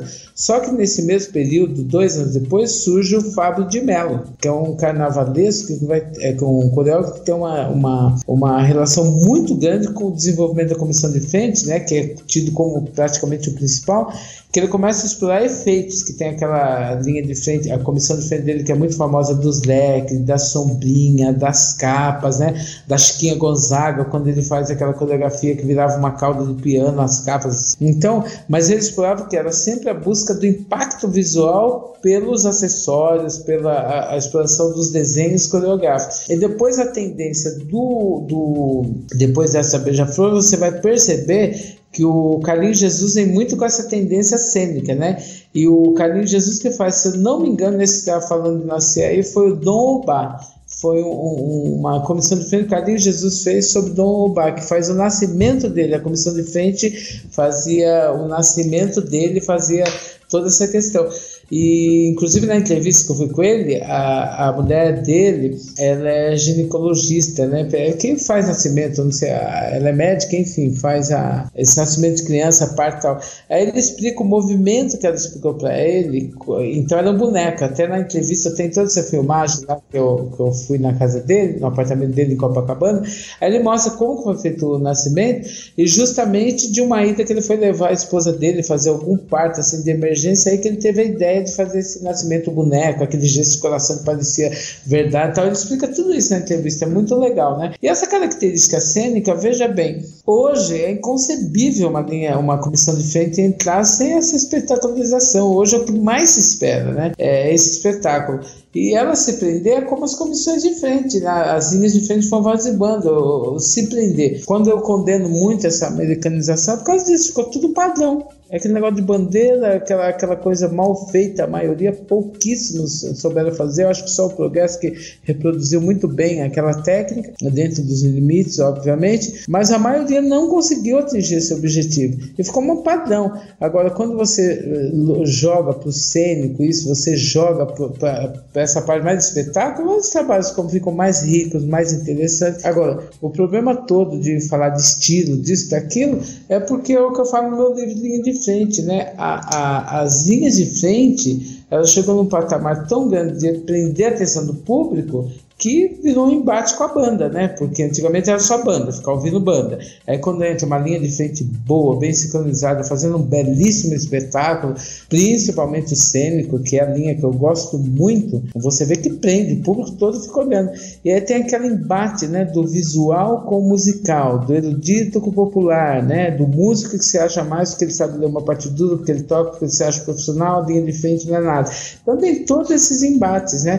E aí tem essas tensões, e essas tensões que vão gerar as transformações, não é? Com certeza. Eliseu, já tem uma hora que a gente tá aqui. Você vê, é, é, bom falar com você porque você passa toda a informação que a gente precisa e eu sei que tem um monte de coisa aí dentro ainda que poderia vir. É, tem algum ponto aqui que faltou aqui que você gostaria de, de dar uma completada? Não, eu acho que é isso mesmo, entendeu? Até porque é, é, é bastante amplo, né? Agora, quem quiser adquirir meu livro aí, que eu vou. É, eu pedi agora a segunda edição dele para editora e eu vou te mandar também para você sortear Eu vou te mandar mais 10 livros de linha de frente para você sortear aí, que é muito bacana e o pessoal tá pedindo, tá bom? Agradeço o espaço sempre e é aquilo que eu sempre falo e mais uma vez eu vou falar. O material que você criou, que você desenvolve no meio de bandos fanfarras, nossa, é, é assim um material, um acervo muito rico para nós e você é totalmente desinteressada pelo prazer, é pelo gosto. Estou vendo aí você aqui no vídeo bocejando, trabalhou o dia inteiro, quer dizer, não é fácil. E o prazer, o carinho que você trata, que você trata todos os entrevistados,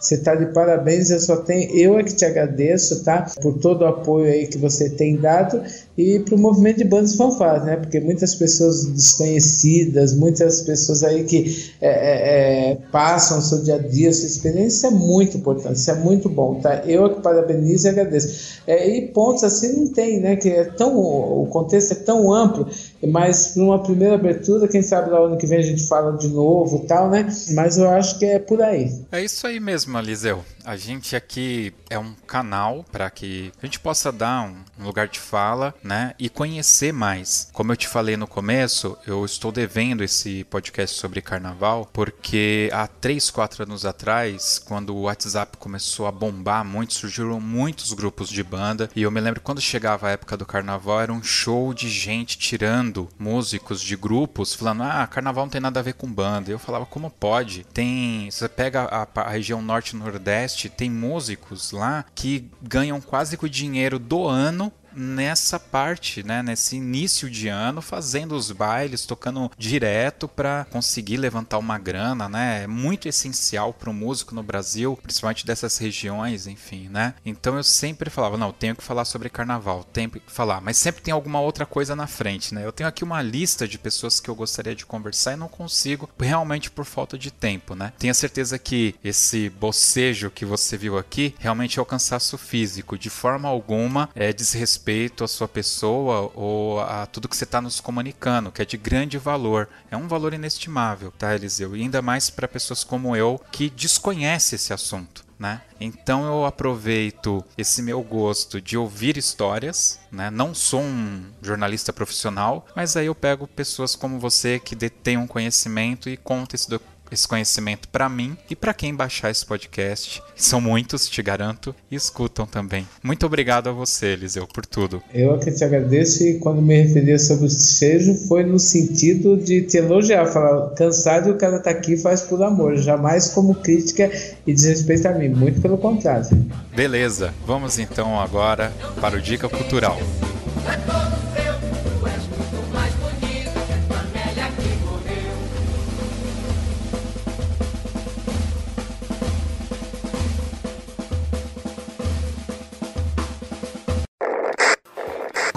Pessoal, estou aqui com o super maestro Rogério Brito.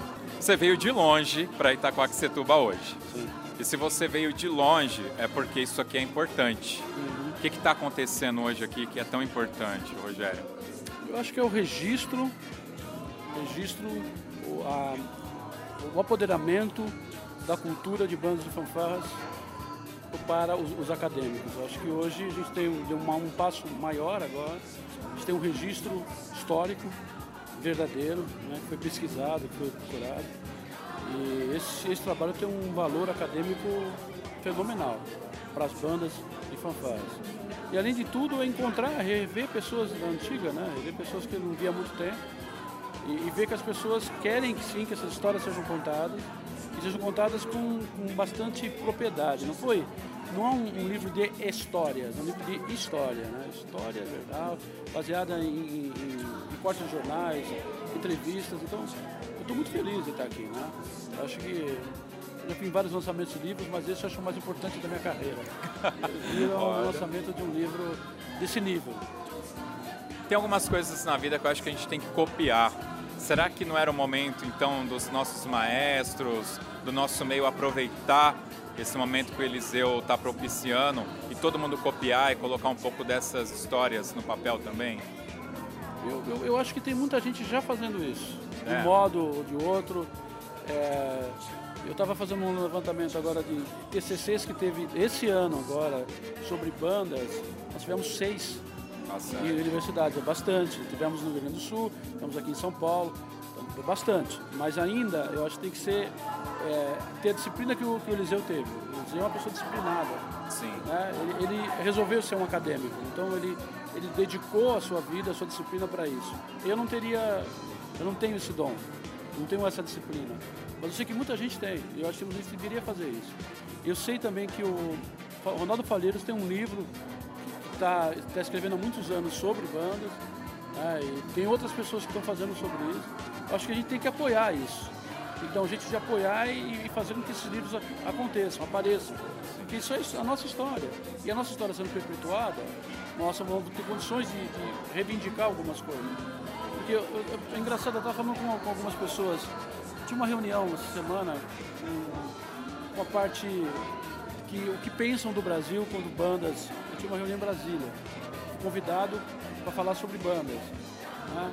E as pessoas veem banda e fanfarra da, da Record. Pessoas da educação, pessoas que estão, trabalham com educação, trabalham com cultura, e eles se lembram das fanfarras da, da Record, não, não sabem que existe ainda. Então, nós estamos fazendo algum caminho errado não estamos não fazendo marketing legal das nossas bandas. Se você for ver, segundo semestre que teve de evento, nunca vi tanto evento na minha vida. Evento de, da Faban, da Federação, da, da Faban. Faban. Todo mundo está fazendo evento. Vamos ter um final de semana aqui, tem, vai ter quatro, cinco eventos. Então, está faltando o que nós? Planejamento, está faltando sentar todo mundo e colocar a cabeça no lugar e, e fazer um planejamento para que todo mundo corra o mesmo caminho, não puxando cada um para um lado. Então o pessoal fica sabendo lá na, na, região X, na região Y. Tem um evento acontecendo em São Paulo que é maravilhoso, que eu fui até substituir o Marquinhos dois, dois, dois, dois, duas vezes aí. Tem um evento maravilhoso de bandas, está acontecendo, são mais de 100 bandas acontecendo em São Paulo. Fiquei sabendo no dia.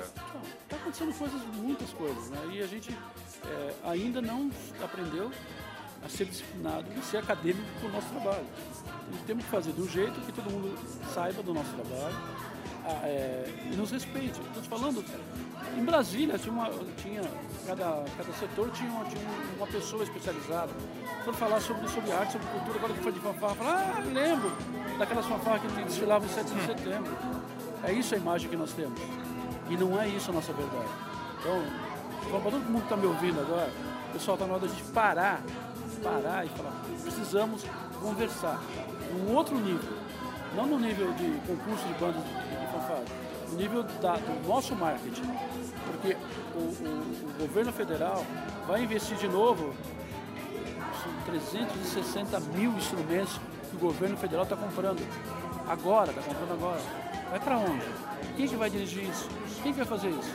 Então, estou falando, acho que isso tudo hoje aqui é um, é um exemplo. Você vir aqui hoje e ver um evento organizado, é, quantas mídias tinha aqui, tinha TV, tinha todo mundo, por um lançamento de um livro que é extremamente importante. Temos que fazer isso com o nosso trabalho. Com certeza. Valeu, Rogério. Obrigado, viu? Valeu, valeu, pessoal. Um abraço. Valeu.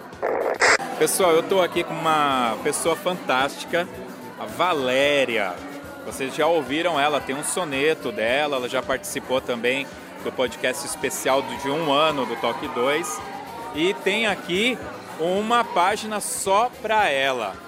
Valéria, fala um pouco pra gente da emoção de ser citada numa obra de bandas é, que trata de linha de frente, é uma obra tão importante. Bom, eu acho super importante, né? O que, que você Sim, com certeza. Eu gostaria muito de falar bom dia, né? A todos, né, que estão aí nos escutando nesse, nessa entrevista, né, com o nosso amigo Jô, pode chamar de Jô? Nosso amigo Jô. É, eu queria falar da, da importância. É, o Eliseu, para mim, de Miranda Correia, ele não é só doutor né, de linhas de frentes hoje, que fez o livro, esse livro, que fez o livro na época do mestrado, né? Ele é uma pessoa que participou de toda a minha vida, então eu o acompanhei também é, nessa trajetória dele de linha de frente, sempre marcando com os trabalhos dele à época e pontuando com esses dois livros é, todo o trabalho que ele veio fazendo na, na linha de frente dele, né? Ele reportou isso daí e estudou muito para isso, né? Para que ele pudesse concretizar esses dois livros, né? Eu me sinto muito honrada em participar desse segundo livro dele, porque ele ressalta e reforça o meio de banda, né? seja eu ou seja qualquer participante que está nesse livro, né? e só vem mostrar a pessoa maravilhosa que ele é e o quanto ele está fazendo para contribuir no meio de bandas de fanfarra. Eu estava conversando com o pessoal e uma coisa muito legal que está acontecendo aqui é que a gente tem a oportunidade de ler a história é, do ponto de vista de alguém que fez a história, viveu a história, né? E você também viveu e também escreveu a história, tanto que você é citada aqui no livro. É, qual é o seu sentimento, né? Porque você é uma, uma mulher uh, que eu, eu vou dizer assim, que viveu num período em que mulher não. Eu, eu, vou, eu vou forçar um pouco a barra, vai. Mulher não podia usar calça comprida. Eu te permito. Obrigado. A mulher não podia usar calça comprida. E você põe uma roupa de baliza e ia lá fazer umas piruetas e tal na avenida. E agora tem um livro na tua mão contando é, um pouco dessa história. E qual que é o seu sentimento? Meu sentimento hoje é de gratidão e reconhecimento. E vou te falar mais. Na época eu era policial militar e não podia falar. Ah, é verdade! Entendeu? Então, durante a semana eu ficava de farda e de final de semana eu tirava de baliza. Se a polícia descobrisse, na época talvez fosse exonerada, né? É não verdade. entendesse, né? Esse, eu não lembrei esse disso. ponto, é. Pois Então eu é. fico muito feliz de o Eliseu ter colocado aí na página 193, né? 19293, é, esse, esse trabalho que ficou pontuado nessa época, né? E que a gente ser lembrada, né? Então, o sentimento que eu tenho hoje é de gratidão e reconhecimento do meu trabalho, da época. Muito legal. E você sabe, eu vou. Você está falando aqui e eu tô, tô, pensando nas minhas mulheres lá em casa, né? Minha esposa e minha filha. Minha filha vai poder ler esse livro e ver a história e eu vou poder contar para ela, olha, eu conheci o Eliseu, eu conheci a Valéria, eu conheci a Silvia, eu conheci essas pessoas. E isso é muito gratificante, isso é muito bacana. E eu fico feliz também, João, de, de, de ter participado com essas pessoas, É. né? De ter podido viver é, intensamente com todo esse pessoal. E principalmente com o Eliseu, porque o Eliseu, assim, ele fomentou, né? Ele participou da minha vida integralmente na minha formação de, de, de fanfarra e banda marcial. Né? Se, se, se hoje eu, eu sou reconhecida, tudo começou com o Eliseu comigo atrás de um palanque, atrás de um palco me ensinando, acreditando em mim, né? Então assim, é por isso que eu falo da gratidão e do reconhecimento. É Você tem que ter uma pessoa pura de coração, que acredite em você, que acredite no seu trabalho e acha que você pode ser algo diferente. Por isso eu devo Eliseu. Muito. Legal ouvir isso. Muito bom. É isso aí, pessoal. Falei aqui com a Valéria. Obrigado, Valéria. Eu queria também falar mais um pouquinho, é Claro. agradecer esse seu trabalho, né? Não é puxando sardinha não, Tá entendeu? puxando sardinha Nada, assim. nada. Pelo trabalho que eu falo. A- a- você acaba sendo reconhecido e tudo que você está permeando, cada lugar, cada pessoa, você está criando o seu espaço. Eu acho que isso é importante. Parabéns pelo seu trabalho. Obrigado, obrigado, de verdade. Muito obrigado. E nós estamos agora no Spotify, eu precisava falar isso. Valeu, Valéria. Obrigado. Obrigada. Pauline, teve um dia que você se apresentou e aí veio um recado falando assim, olha, tem um jurado aqui que quer falar com, com quem fez essa coreografia, quem bolou esse, esse negócio aqui fantástico, ele achou fantástico. E aí quando você chegou lá, era Eliseu Miranda de Correia, é isso? O próprio. É essa a minha história, é assim que eu comecei. E de lá... E no grande, de, no grande concurso de Caeiras, né? Grande O grandioso Caeiras, né? Tudo exatamente. muito, muito emblemático É nessa muito história. emblemático, exatamente. E agora você está aqui em Itacoaxetuba. 30 anos depois disso, porque foi mais ou menos nessa época, né? Exatos 30 anos, 31 na verdade está completando. É, eu tô aqui num momento épico, especial, né?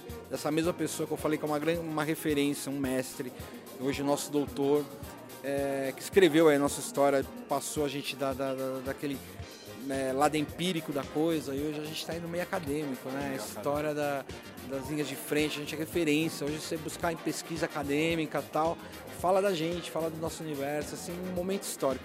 Foi uma noite de gala, eu, eu já, já comentei isso várias vezes, e, e épico, né? Marca demais. E não podia ser diferente de quem é. Eu acho que não teria outra pessoa que pudesse escrever essa nossa história se não fosse o, o Eliseu, se não fosse o professor hoje do nosso professor doutor Eliseu, né? Exatamente. Você falou no plural nossa história. É, é isso, não é? É lógico, é a nossa história. Eu ainda, eu já brinquei com ele e falei, sabe que isso, isso não é uma autobiografia, mas é, claro que se, tudo se confunde, porque é, o que é gostoso de ver desse livro é que ainda é, é memória viva, né? Sim. Ele é recente, você tem ainda as personagens, você tem as pessoas que, que na verdade é uma, uma grande narrativa, né? É, que estão aí vivas, né? Então tudo que ele fala aqui eu, eu, eu, eu vivenciei, assim como outras pessoas que estiveram hoje aqui no, na, na festa, a Valéria, né, o maestro, a lenda do maestro Gabriel, que a gente tem aí, que já, já brincamos com ele. Então é muito bacana, é a nossa história, né? E é a história dele, porque o trabalho do Eliseu sempre foi referência, né? É, é, é, é como eu falei, minha, minha segunda visão de um corpo coreográfico foi Itaquaquecetuba. Primeiro foi o Paralelo e segundo foi Itaquaquecetuba. Quando eu menininho ali falei, puta, é isso que eu quero pra minha vida. Então é, é sei lá, é especial, é mágico. É muito bom. É muito bom. Legal. Tá bom? Isso aqui. Obrigado, Pauline. Muito sucesso pra gente. Ah, obrigado você, Joseli, que você sabe que eu sou seu fã, acompanho seu trabalho. Não canso de falar que eu brinco, eu escuto. É nostálgico, né? Viu falando isso, para mim é nostálgico, porque eu sou de uma geração que eu vi muito rádio, então ouvir podcast hoje é é muito bacana. É muito bacana, é master. Valeu. E quando você estiver dirigindo, não tiver tempo, você escuta os podcasts do Toque 2. Que agora está no Spotify. Ah, muito bom. Valeu, Pauline, obrigado. Pessoal, estou aqui diante do Arley. Falei certo, Arley, né? É, Arley falou, falou Arley. Que ficou bastante conhecido aí por ser o Jesus lá de Santana de Parnaíba, pelo menos para mim, né? Obrigado. Só que a gente acabou descobrindo, né, Arley, que você é muito mais famoso do que isso, porque eu tô aqui com um livro, É, Linhas de Frente das Bandas Marciais de São Paulo, uma história de tensões e negociações, 1957-2000, e tem um Jesus aqui de 14 anos, é isso? Os 14 anos de idade. Quem é que é isso. esse cara aqui? Ah, esse na verdade é uma descoberta do, do meu mestre Eliseu, né? De Correia Miranda. Eu não sei, na verdade eu acho que foi um toque na hora que ele percebeu algo diferente. E na época tinham monstros sagrados que eram o Edinho Bill e Sérgio Herrera, que logo se afastaram da, da banda. E acho que ele viu algo diferente em mim. Com apenas. Eu entrei na banda com 12 anos de idade. Aos 14, ele me colocou como destaque de uma linha de frente. Mas isso eu sou muito grato a ele e, e toda a corporação, né? Sem ele nada seria possível e sem meus amigos também de trabalho nada seria possível. Na verdade, eu não fiz esse papel sozinho. Então, essa grande homenagem, esse lindo trabalho que Eliseu desenvolveu, acho que serve para futuramente nós de, de bandas e fanfarras, né? Ter um pouco mais de conhecimento um pouco mais, aprofundar mais o trabalho, que na verdade foi uma época áurea, assim, inesquecível. E hoje eu me sinto muito emocionado ao ver ele, assim, eu cheguei agora correndo do trabalho, mas graças a Deus deu tempo. E eu fico emocionado, porque eu vejo essa realização e até hoje eu podendo me manter nesse mundo de bandas e fanfarras, para mim é, é mais que sensacional, assim, é, é uma coisa que é um amor infinito. Eu há pouco falei com a Soninha, que eu, Maravilhosa. acho que você conhece. Muito, minha amiga, minha vizinha. E qual que a pergunta que eu fiz para ela? Qual que é o sentimento que você tem de não apenas ter participado, né? Você fez história, porque você está nesse livro. Esse livro, o Pauline até falou no plural, né? Nossa história. Então, qual que é o sentimento que você tem? Porque é a nossa história. Nossa, o sentimento é de muito amor, muita dedicação, muito trabalho, exaustivos. Eu lembro que aos 14 anos eu estava no ginásio, eu tinha que largar o colégio, meio que cabular a aula escondido da, da minha mãe. e correr para o ensaio, né? A gente ensaiava às 8 da noite, ficava até 11, meia-noite. Mas era uma satisfação tão grande, até hoje é uma satisfação tão grande, que a gente não, em momento algum, media esforços. Então, meu sentimento é só de amor, de prazer, de gratidão. Acho que esse é, é meu sentimento. Muito obrigado. Eu que agradeço por você, viu? Eu agradeço mais uma vez. É pela... legal sentir, cara, essa verdade nas palavras é. da, da, galera que cerca o Eliseu, que Sim. participou. Eu tive os meus mestres na música também. E eu não quero me comparar, imagina, mas eu acho que eu faço ideia o que é né? Poder ver o seu mestre estar tá entregando um trabalho tão relevante e você ter feito parte disso. Parabéns para você. E para você também, obrigado por tudo, por essa grande cobertura. Parabéns pelo seu programa, que está incrível, sempre acompanhando. Obrigado. E é isso, é pra gente, é nosso, né? é não nosso. é só meu, não é só do Eliseu, não é só do Polim, não é só seu, acho que é nosso. É nosso. E, e, peço a Deus que isso nunca acabe. E quando eu tiver força e saúde, eu quero estar na avenida. Ah, você tem bastante. amém, amém. Valeu, obrigado. Obrigado, querido, você. Estou aqui com Eliseu. Eliseu, eu descobri hoje que você tinha um outro livro também, já já está aqui, que vai entrar para minha coleção. E eu já estou falando coleção porque com certeza você vai ter que escrever mais. A gente com certeza quer mais. Mas assim, é, tá certo que não é o primeiro livro, mas tenta passar pra gente, Eliseu, como que é? Porque você lança um livro que a capa, o rapaz veio aqui te cumprimentar, o Arley. Na contracapa, o presidente fundador da CNBF escreveu alguma coisa para você. Dentro você colocou o nome de muita gente, tem muita história. E o pessoal já está falando aqui que esse livro é a nossa história. Eles já estão colocando no plural. O que você sente com isso, cara? É, o José, primeiro mais uma vez agradecer você, agradecer aqui o, o pessoal que veio, né? Toda a mídia de banda aqui. É muito importante que, tipo assim, eu me senti muito prestigiado. E o que resta eu acho que eu sempre falo, né? O que sobra para cada um. Você vê que nem o Arley aqui, toda essa moçada encaminhada, o Ronaldo Faleiro, que tanto fez pelas bandas, pelas fanfarras. Então o que eu penso sempre assim, é a contribuição que nós todos fizemos, porque essa história não é minha, é uma história de todas as pessoas, porque cada um contribuiu significativamente de alguma forma, entendeu? Uns em maior intensidade, outros em menor, mas todos contribuíram. E eu acho que o, o, fato da gente romper as barreiras, de sair das avenidas, ir para a academia, defender essa questão da, da banda, da fanfarra, da linha de frente, saber que existe isso, eu acho que é esse que é o mérito, entendeu? Então eu só dei o pontapé, mas o jogo é de todos, né? Acho que a bola passa para todo mundo, porque eu não construiria toda essa história, todo esse meu doutorado, se não tivesse todas essas vivências, todas essas experiências. Hoje eu fiquei muito feliz aqui de receber a Silvia Santos, sabe? A Silvia é uma referência que hoje a garotada não tem ideia, né? Mas a Silvia, que motivou em 79, quando eu estava lá na Record, que eu vi a linha de frente dela, eu falei, nossa, que bonita, é isso que eu quero fazer. E dali que chegou toda essa pesquisa, né? E hoje ter o orgulho de receber a Silvia, da minha mãe, quase 80 anos, estar aqui presente, poder contemplar toda essa vivência, eu acho que é isso que é importante, né? É o que cada um deixa. E eu estou muito feliz, não tenha dúvida, muito feliz por todos vocês estarem aqui, né? Como você falou do primeiro livro, segundo, já estamos lançando o terceiro agora, só que eu vou falar sobre a história da educação de Itacoaxetuba e da cultura, né? Uma outra vertente. Mas assim, é a nossa vida, né? Agora estou no mundo da universidade, da academia, agora é produzir e a gente vai levando, né? Mas a banda e a fanfarra, assim, é minha vida, minha história, amo demais, entendeu? E tudo isso que a gente construiu, que a gente fez, pode ter certeza, foi pensando no melhor, independente de A, de B, de concorrência, de quem ganha, quem perde. Eu acho que o importante é ver a banda na rua, ver as linhas de frente na rua e ver que apesar de todas as dificuldades ainda tem os amantes das bandas de fanfarras que lutam e resistem ao tempo e ao espaço. É isso que sobra.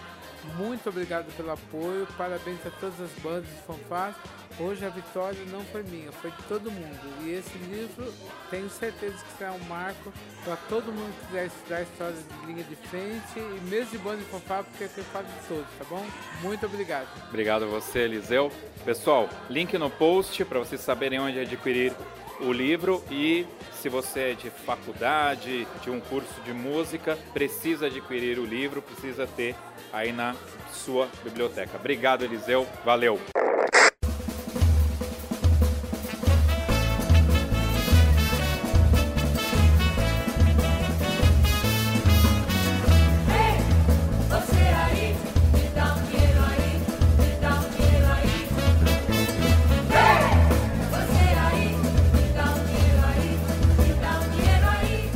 Eu vou dar uma mudada, é um jeitinho diferente que eu tô fazendo aqui em 2020. A gente vai pegar o Dicas Culturais e o Toca na Pista e dar uma juntada. E eu gostaria que você indicasse pra gente um livro, um filme e, claro, uma música do coração pra gente tocar aqui no final. Ah, tá. Bom, o, o livro seria suspeito de indicar o meu, né? As múltiplas faces da, linha de, da Comissão de Frente de Escola de Samba, no contexto da ópera de rua, né? O recorte, como disse, 1928 e 1999. Ali você vai ter informação desde o surgimento de escola de samba, do contexto das mudanças da Bela Época do Rio de Janeiro, ao contexto das comissões de frente até os dias atuais do uso da tecnologia e sempre com essa relação do poder e arte, né? Como essa comissão de frente, ela, ela, por meio da arte, ela tem essa relação de poder, né? E é o único item que nunca foi mudado na escola de samba e sempre está no mesmo lugar que já se mudou bateria de posição, alegoria, isso, aquilo, mestre sala, para bandeira,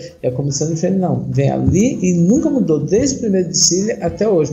Lógico que mudou no sentido da, da, da, da sua realização e espetacularização, mas o que eu quero dizer da função principal, que é apresentar o, a escola e cumprimentar o público, né? Com relação ao filme, sobre carnaval tem muitos, né? Mas muitos mesmo, né?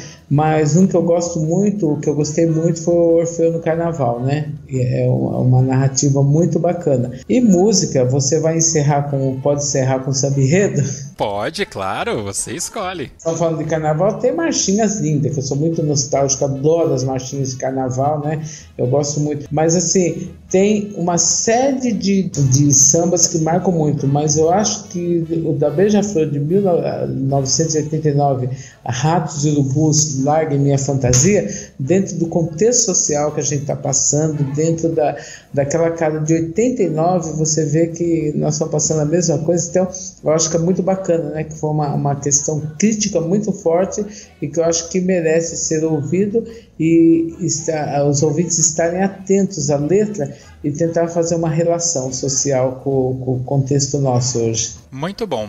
O livro eu pensei o mesmo e eu não vou tirar foto aqui e te mandar não, mas estava anotado aqui Orfeu, que é o com Tony Garrido, por acaso? Exatamente. Exatamente. Esse filme ele é muito importante porque além de mostrar algum bastidor do carnaval, ele mostra muito da convivência na comunidade, ali nas favelas, né? E de vários pontos de vista. Tem o, o rapaz que é, que é evangélico, tem a moça, tem o rapaz, enfim, é muito legal. E por que não Beija-Flor. Vamos escutar assim com certeza. Eliseu, antes da gente terminar, como que eu faço para comprar teu livro? Você não falou. O, o, então, pode entrar em contato direto comigo, tá? Só o de Escola de Samba agora, no momento, que eu tô esperando chegar a segunda edição, tá? E aí eu já passo, mas de bandas de fanfarras, pode entrar direto no e-mail, né? E eu vou estar tá te mandando mais 10 exemplares para você sortear aí. E dois que parece que você. Dois ou três a mais que você tinha direcionado para as meninas, a as trans, né, que você gostaria que elas conhecessem, né? As suas Isso. últimas entrevistadas. Exato. Vou